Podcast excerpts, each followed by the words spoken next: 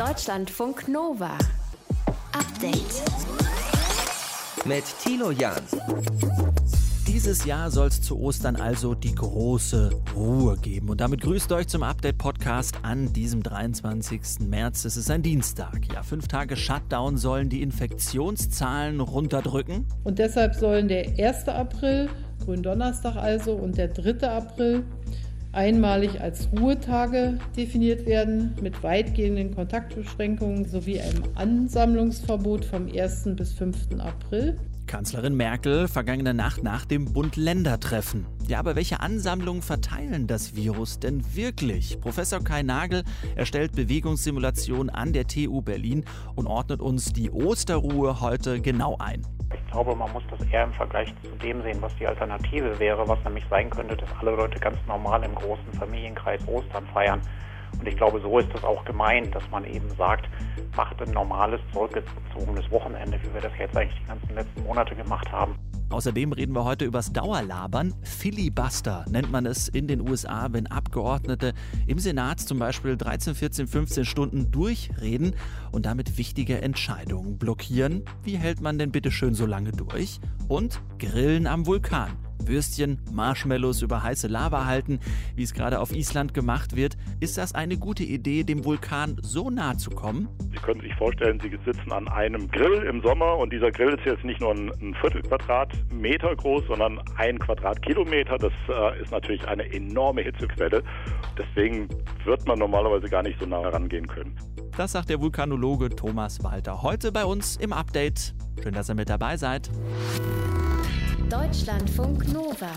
Zu Ostern wird also jetzt geschlossen. Bundeskanzlerin Merkel und die Ministerpräsidenten haben also einen harten Lockdown rund um die Ostertage verabredet. Das habt ihr mitbekommen. Vizekanzler Olaf Scholz hat das heute im ZDF Morgenmagazin nochmal als kluge Lösung dargestellt. Klar ist, dass es richtig ist, die naheliegende Zeit um Ostern zu nutzen, um nochmal ein bisschen eine Bremsung hinzukriegen, was das Infektionsgeschehen betrifft damit dann das fortschreitende Impfen und die vielen Tests dazu beitragen können, dass wir das Virus im Griff behalten. Die Ansage ist also zu Hause bleiben, niemanden treffen, höchstens noch einen zweiten Hausstand, aber kein großes Familienfest zu Ostern. Wird das wirklich helfen, die dritte Corona-Welle zu brechen? Das bespreche ich jetzt mit Professor Kai Nagel von der TU Berlin. Herr Nagel, Sie erstellen mit Ihrem Team Bewegungssimulationen von Menschen und schauen, was sie für eine Auswirkung aufs Infektionsgeschehen haben. So ein fünftägiger Shutdown über die Ostertage wie jetzt beschlossen, kann das was bringen Ihrer Meinung nach? Ja, also wir haben das bei uns mal eingebaut und das reduziert schon die Ansteckungen, aber ich glaube, man muss das eher im Vergleich zu dem sehen, was die Alternative wäre, was nämlich sein könnte, dass alle Leute ganz normal im großen Familienkreis Ostern feiern. Und ich glaube, so ist das auch gemeint, dass man eben sagt, macht ein normales, zurückgezogenes Wochenende, wie wir das jetzt eigentlich die ganzen letzten Monate gemacht haben. Mhm. Und das ist das, was erreicht werden soll. Wie viel genau reduziert das laut Ihrer Simulation die Ansteckung? Naja, also für die fünf Tage ist es schon knapp ein Faktor zwei. Mhm. Was sich dann natürlich auch fortsetzt hinterher. Also die Hälfte der Infektionsketten wird nicht weitergetrieben, aber es geht natürlich dann hinterher trotzdem weiter. Das heißt, Sie sagen, der ist dann mehr oder weniger zu kurz gedacht? Das ist jetzt die Frage, was man erreichen will. Also insgesamt, äh, wenn wir jetzt die Infektionszahlen unter Kontrolle kriegen wollen, müssen wir irgendwie mehr hinkriegen als im Januar. Das ist irgendwie bitter weil Januar ja schon schwierig war, aber die neue Mutation ist deutlich ansteckender. Wir haben einen Faktor 2 bei uns und insofern müssen wir da irgendwie nachlegen. Mhm. Und nachlegen ist äh, mindestens möglich, private Treffen nach draußen verlegen, wenn man sie schon nicht ausfallen lassen will oder eben die ganze Sache mit den Schnelltests. Können Sie uns das nochmal genauer erklären, wie das in Ihrer Simulation abläuft und wo da Ihrer Meinung nach oder Ihren Erkenntnissen nach die größten Ansteckungsherde sind?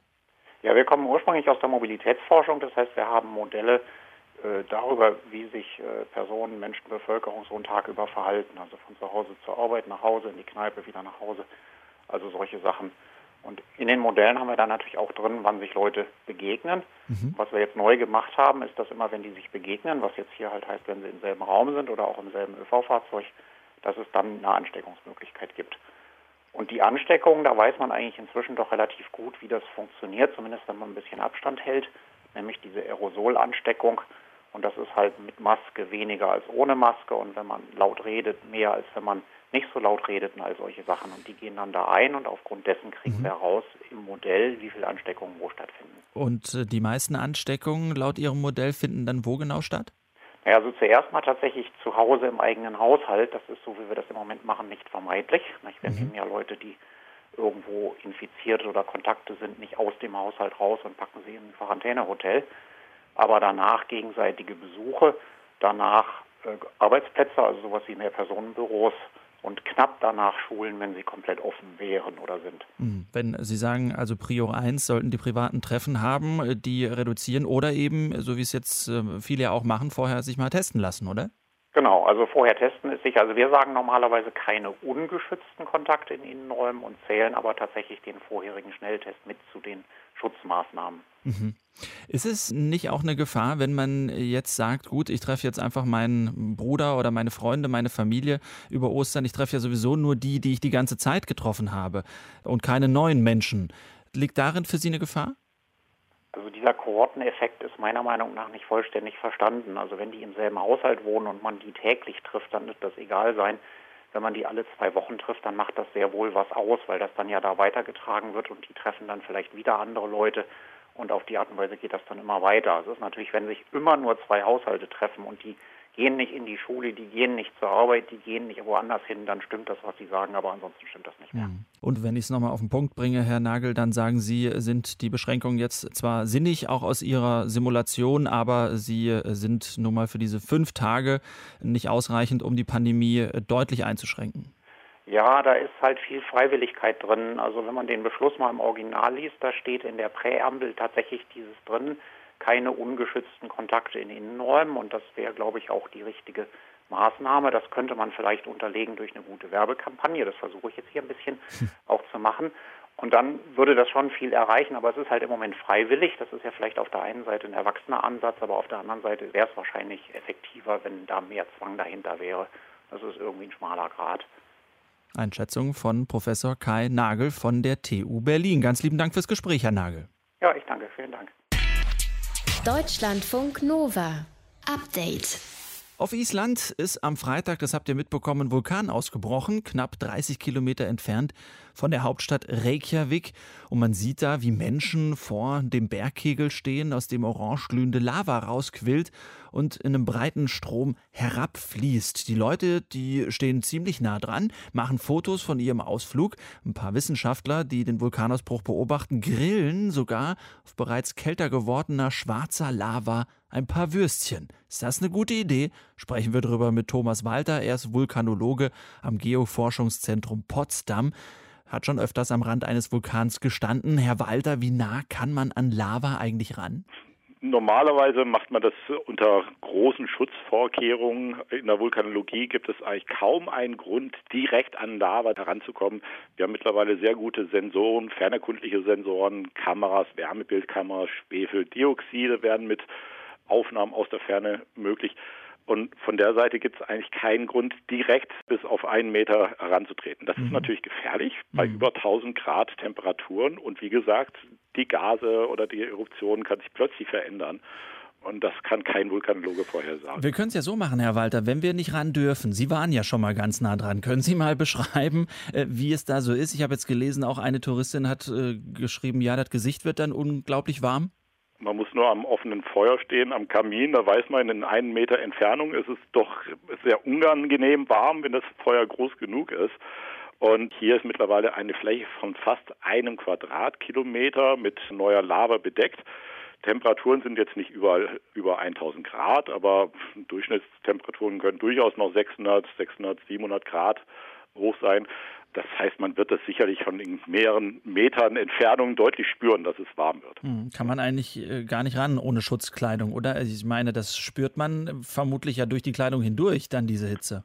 Also jetzt direkt an den frisch ausgetretenen Lavaströmen, da ist natürlich sehr schwierig anzukommen. Und das machen die Leute, soweit ich jetzt gesehen habe, nicht. Man kann sich ja die Szenerie auf Island auch live angucken. Es gibt eine Webcam, dort sieht man auch tatsächlich Gruppen von Touristen, meist Einheimische eben, um diesen Lavastrom herum laufen, aber die bewegen sich erstmals immer nur auf der Seite, von der der Wind kommt, das heißt auf der windzugewandten Seite. und auch an den Regionen, wo die Lava schon abgekühlt ist, schwarz ist, also nicht mehr rot glühend ist, weil es mhm. da eben auszuhalten ist. Was ist denn das Besondere der Vulkane auf Island? Wie unterscheiden die sich denn, sagen wir mal, von anderen auf dieser Welt?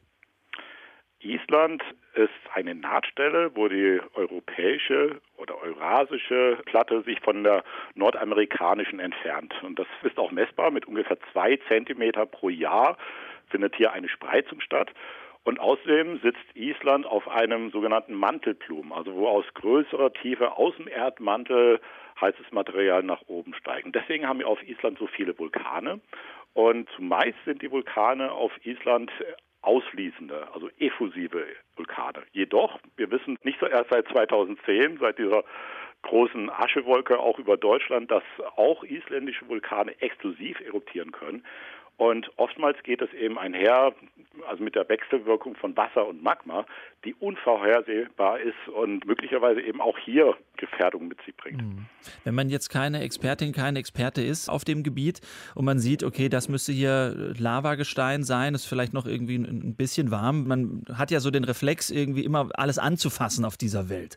Ähm, was würden Sie dann empfehlen? Mal mit dem Stock irgendwie leicht vorzufühlen? Ist das noch heiß oder welches Vorgehen schlagen Sie vor?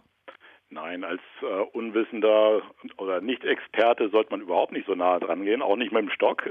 Das ist von der Fläche eben ein Quadratkilometer. Also Sie können sich vorstellen, Sie sitzen an einem Grill im Sommer und dieser Grill ist jetzt nicht nur ein Viertelquadratmeter groß, sondern ein Quadratkilometer. Das ist natürlich eine enorme Hitzequelle und deswegen wird man normalerweise gar nicht so nah herangehen können. Jetzt ist es so, dass Teile der Lava schon abgekühlt sind. Dort kann man schon deutlich näher herantreten. Aber auch diese Region, wo man jetzt herangehen kann, die wird normalerweise eben nur mit äh, ausgebildeten Führern möglich gemacht. Ich erwarte auch, dass in Kürze der Zugang für die normale Bevölkerung, die Touristen dort wahrscheinlich eher schwierig wird, weil solche Bilder, wie wir jetzt die letzten Tage gesehen haben, dass Leute ihre Marshmallows oder Würstchen direkt auf der Lava grillen, das regt natürlich dazu an, dass Leute unvorsichtig werden. Und dafür ist das äh, zu gefährlich, zu unberechenbar. Das sagt Thomas Walter, er ist Vulkanologe am Geoforschungszentrum in Potsdam. Deutschlandfunk Nova. Update. Wir kämpfen uns von Woche zu Woche, hat am Wochenende der Bundesvorsitzende der Schülersprecherinnen und Schülersprecher hier bei uns in Deutschlandfunk Nova gesagt. Jetzt äh, haben die Universität Frankfurt am Main und Hildesheim Menschen unter 30 gefragt, wie es ihnen eigentlich geht in dieser Pandemie. Die Bertelsmann Stiftung war da auch dran beteiligt an dieser Auswertung und heute gab es die Ergebnisse. Sie sind alarmierend. Die Bertelsmann Stiftung fordert, Jugendliche besser mit einzubeziehen in politische Entscheidungen. Ilka Knicker aus unserem Team hat sich genauer angeschaut. Für uns, Ilka, erstmal, was genau wurde da abgefragt? Also da wurden Personen gefragt, Schülerinnen, Azubis, aber auch Menschen, die arbeiten, studieren oder einen Freiwilligendienst machen, zwischen 15 und 30 Jahren, männlich, weiblich, divers, unterschiedliche Bildungshintergründe. Es gab einen von diesen Fragebogen auch extra in leichter Sprache, damit mehr Menschen mitmachen können. Es gab Menschen mit, mit oder ohne Migrationsgeschichte, die da mitgemacht haben. Also sie haben versucht, eine Bandbreite abzudecken. Die Umfrage ist aber trotzdem nicht repräsentativ. Es gab aber eine große Stichprobe. 7000 Leute haben da mitgemacht bei diesen zwei Befragungen. Eine letztes Jahr im Frühjahr beim ersten Lockdown und dann eine im November. Da war ja der Lockdown light. Mhm. Und die haben versucht, verschiedene Leute zu erreichen, eben über Werbung, über soziale Netzwerke und über Verbände. Und äh, die Menschen, die mitgemacht haben, die fühlen sich einfach nicht wohl? Ja, genau. Die fühlen sich vergessen und nicht ernst genommen. Also fast zwei Drittel haben da angegeben bei dieser Befragung, ihre Sorgen, die werden von der Politik nicht gehört. Und zwar auch, so empfinden sie das, weil es um ein einziges Thema geht, um Schule oder Ausbildung. Das sagt auch Antje Funke, die ist von der Bertelsmann Stiftung und die gibt hier den Eindruck der Befragten wieder. Sie sind auf ihre Rolle als Schülerinnen oder als Lernende reduziert worden. Sie sollten funktionieren, aber in der öffentlichen Debatte hat sich eigentlich keiner wirklich dafür interessiert, welche Sorgen und welche Ängste sie auch haben, was ihnen noch alles weg weggebrochen ist, so mit Blick auf Freizeitaktivitäten mit Freunden abhängen können, was ja im Jugendalter ganz elementar und total wichtig ist. Über 60 Prozent der Leute haben angegeben, dass sie sich einsam fühlen, noch ein bisschen mehr berichten von psychischen Belastungen und fast 70 Prozent von Zukunftsängsten. Und die Teilnehmenden, die konnten da auch Freitext schreiben in dieser Befragung. Und es gab über 2000 solcher Antworten. Das ist wohl viel für eine solche mhm. Umfrage. Was war da zu lesen in diesem Freitext? Also jemand schreibt zum Beispiel, dass in der Tagesschau über Schüler gesprochen wird, aber nur die Meinungen von Erwachsenen gezeigt werden. Also Schüler kommen nicht zu Wort. Dann sagt eine andere Person so wortwörtlich, es geht um Homeoffice, Wirtschaft, Einkaufen und Noten, aber unsere Gefühle und was das für uns bedeutet, dann eine andere schreibt über die Situation bei ihr oder ihm zu Hause. Die Eltern, die können nicht gut Deutsch. Sie kümmert sich um die Post, muss lernen, macht sich Sorgen über die Geschwister in der Türkei, die nicht arbeiten können und kein Geld haben. Und der oder die Schülerin sagt, ich kann mich nicht auf die Schule konzentrieren und ich habe nicht mehr so gute Noten wie vorher. Und dann konnte ich noch einen Teilnehmer heute an die Strippe bekommen. Der hat mir eine Sprachnachricht geschickt. Das ist Robin Balzereit. Der ist 20 und der engagiert sich in Wiesbaden im Jugendparlament. Und er hatte schon vor der Pandemie den Eindruck, Jugendliche würden nicht ernst genommen. Und jetzt findet er erst recht. Und inzwischen ist es einfach nur lächerlich, wie die Politik dafür sorgt, dass Kinder und Jugendliche nicht eben vollumfänglich als Bürgerinnen und Bürger begriffen werden, sondern vor allen Dingen eben als Problemverursacher und als Schüler. Hm. Jetzt gehört zu der Wahrheit auch dazu, die Bertelsmann Stiftung formuliert dann äh, gerne aus solchen Befragungen ja Regeln oder Forderungen an die Politik. Wie lauten die diesmal? Ja, genau. Also die Stiftung, die ist ja bekannt für Studien und Rankings, aus denen dann eben Forderungen abgeleitet werden. Sie wird dafür ja auch zeitweise kritisiert. Aber man muss auch dazu sagen, sie setzt sich intensiv für die Interessen von jungen Menschen ein. Sie fordert, dass junge Menschen gefragt werden, also an den Schulen, aber auch von PolitikerInnen auf allen Ebenen. Die Stiftung, die sagt, die jungen Leute, die haben eigene Ideen, wie zum Beispiel Schule anders gehen könnte. Und das Wort Generation Corona möchte Antje Funke von der Bertelsmann Stiftung dabei nicht mehr hören. Also ich muss ehrlich sagen, ich bin über diese Begriffe Generation Corona oder verlorene Generation schon ehrlich ein bisschen verärgert, weil ich finde, es ist eigentlich unsere Aufgabe als Gesellschaft und auch der Politik, alles dafür zu tun, dass es keine Generation Corona, dass es auch keine verlorene Generation gibt. Heute hat dann auch noch der Präsident des Deutschen Kinderhilfswerks reagiert auf diese Befragung. Er nennt sie alarmierend und er fordert mehr Freizeit- und Beratungsmöglichkeiten für Kinder. Die Bertelsmann Stiftung hat gemeinsam mit den Universitäten Hildesheim und Frankfurt am Main etwa 7000 junge Menschen befragt, wie es ihnen geht in der Pandemie. Ergebnisse sind ziemlich alarmierend. Zusammengefasst hat sie für uns Ilka Knigge aus unserem Team. Deutschlandfunk Nova. Update sind Ausmaße, die erst heute, einen Tag danach, ansatzweise klar werden und auch wirklich nur ansatzweise. In Bangladesch hat es gestern im größten Flüchtlingslager für die verfolgte Minderheit der Rohingya gebrannt. Mindestens 15 Menschen sind dabei ums Leben gekommen, Tausende obdachlos. An Sandmeier aus unserer Nachrichtenredaktion, was sind denn die Folgen dieses Brandes? Ja, so ganz sind die eben auch am Tag danach noch nicht zu überblicken, einfach weil diese Dimensionen so gewaltig sind. Dieses Lager bei der Stadt Cox's Bazar, das gilt als das größte Flüchtlingslager der Welt. 850.000 Menschen leben dort. Bestätigt sind eben bisher 15 Tote, aber 400 Menschen werden noch vermisst, so wie etwa die Familie dieses Mannes. Allah hilf mir, ich habe keine Ahnung, wo meine Frau und meine Kinder sind. Was soll ich nur machen? Ich wohne dort drüben in Block I13. Ich konnte nichts retten aus unserer Hütte und wo ist jetzt meine Familie? Ja, und die Hilfsorganisationen vor Ort, die sagen außerdem, etwa 10.000 Hütten in dem Lager sind zerstört worden und damit haben mindestens 45.000 Menschen ihre Unterkunft hm. verloren. Das Erschütternde, das äh, ist ja nicht das einzige Feuer in einem Lager der Rohingya gewesen in letzter Zeit. Genau, das war schon der dritte Brand in diesem Jahr. Mitte Januar sind vier Schulen niedergebrannt vom Kinderhilfswerk der Vereinten Nationen und kurz vorher hatte es noch einen Großbrand gegeben. Aber ein Feuer mit einem solchen Ausmaß und so einer Intensität und Zerstörung gab es bisher noch nicht, sagen die Organisationen vor Ort. Thompson Fury, der Sprecher des UNO-Welternährungsprogramms, der sagt, dass seine Mitarbeiterinnen und Mitarbeiter, die dort sind, von großer Verzweiflung berichten. Stellen Sie sich nur vor, wie das ist, wenn jemand erst vor drei, vier Jahren aus seiner Heimat fliehen musste und dabei alles verloren hat und jetzt zusehen muss, wie das bisschen, was er besitzt und sich aufgebaut hat, in Flammen aufgeht.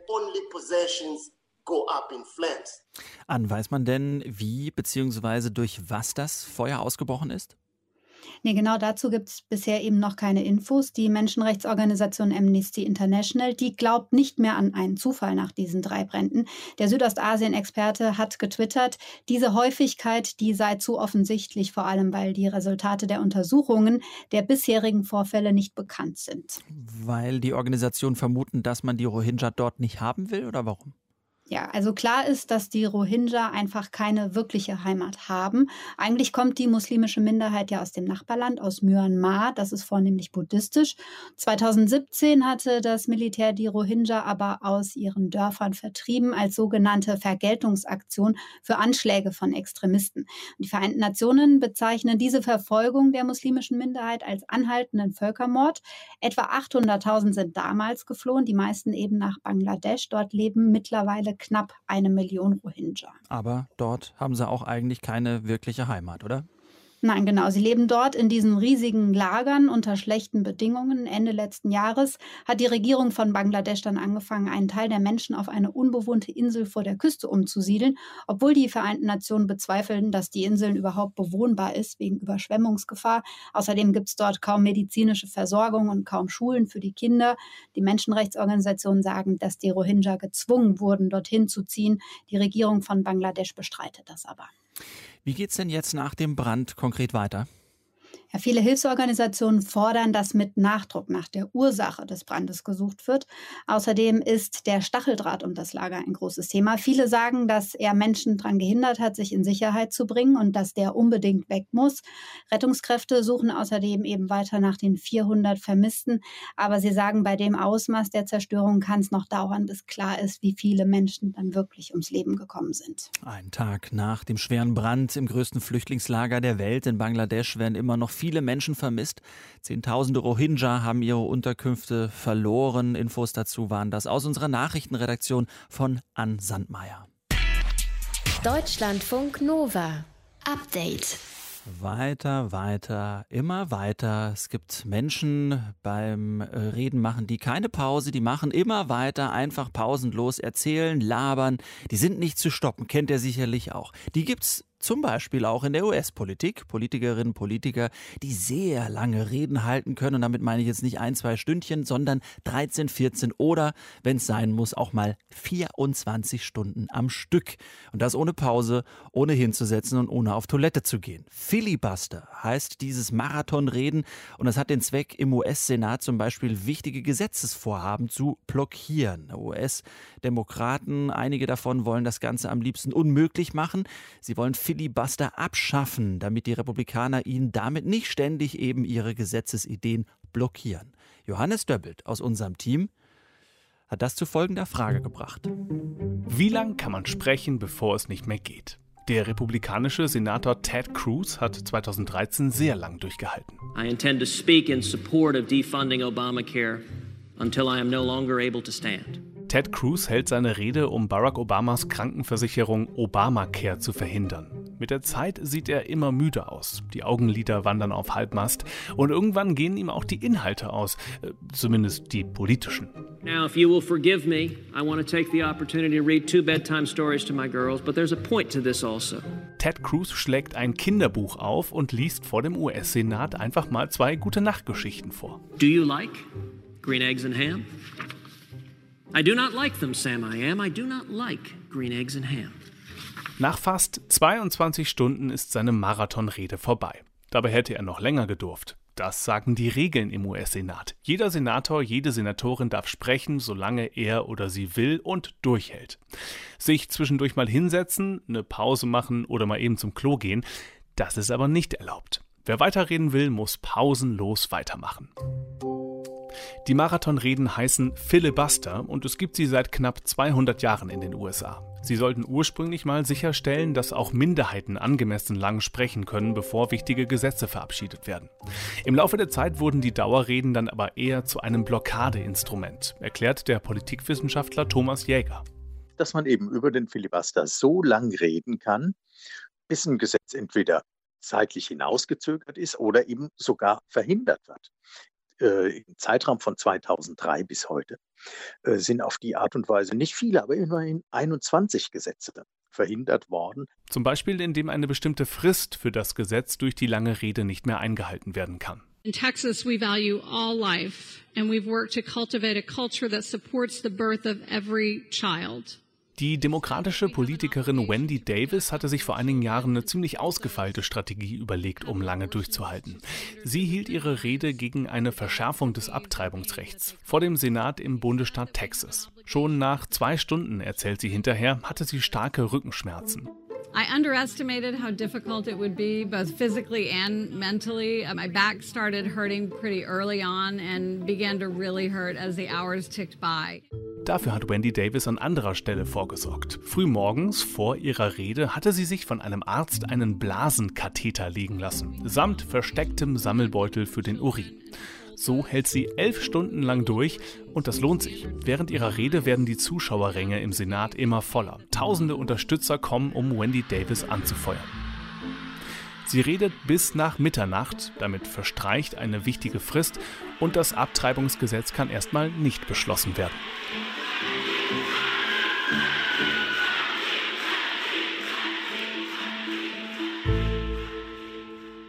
Inzwischen hat sich an den Filibuster-Regeln allerdings etwas Entscheidendes geändert. Die Senatorinnen und Senatoren können jetzt auch ihren Einspruch einlegen und so eine Abstimmung über ein Gesetz verhindern, ohne eine ewig lange Marathonrede halten zu müssen. Und das ist natürlich viel bequemer. Einigen Demokraten gefällt das überhaupt nicht. Sie würden die Filibuster-Blockade deshalb am liebsten komplett abschaffen. Präsident Joe Biden hat einen anderen Vorschlag. I don't think you have to eliminate the filibuster. You have to do it what it used to be when I first got to the Senate, and that is that a filibuster, you had to stand up and command the floor. Joe Biden will zurück zu den alten Regeln, als man eben noch pausenlos reden musste, um ein Gesetz zu blockieren. Und in Deutschland? Bei uns wäre ein Filibuster wohl unmöglich. Der angestrebten Klimaziele für 2020 ab. Zumindest so lange. Ihre Rede ist abgelaufen. Konzept gibt, bin gleich fertig. Nee, Sie sind nicht gleich fertig, Sie sind jetzt fertig. Gut. Die Parteien teilen sich die Redezeit untereinander auf, je nach Größe der Fraktion. Am Ende bleiben für jeden nur ein paar Minuten.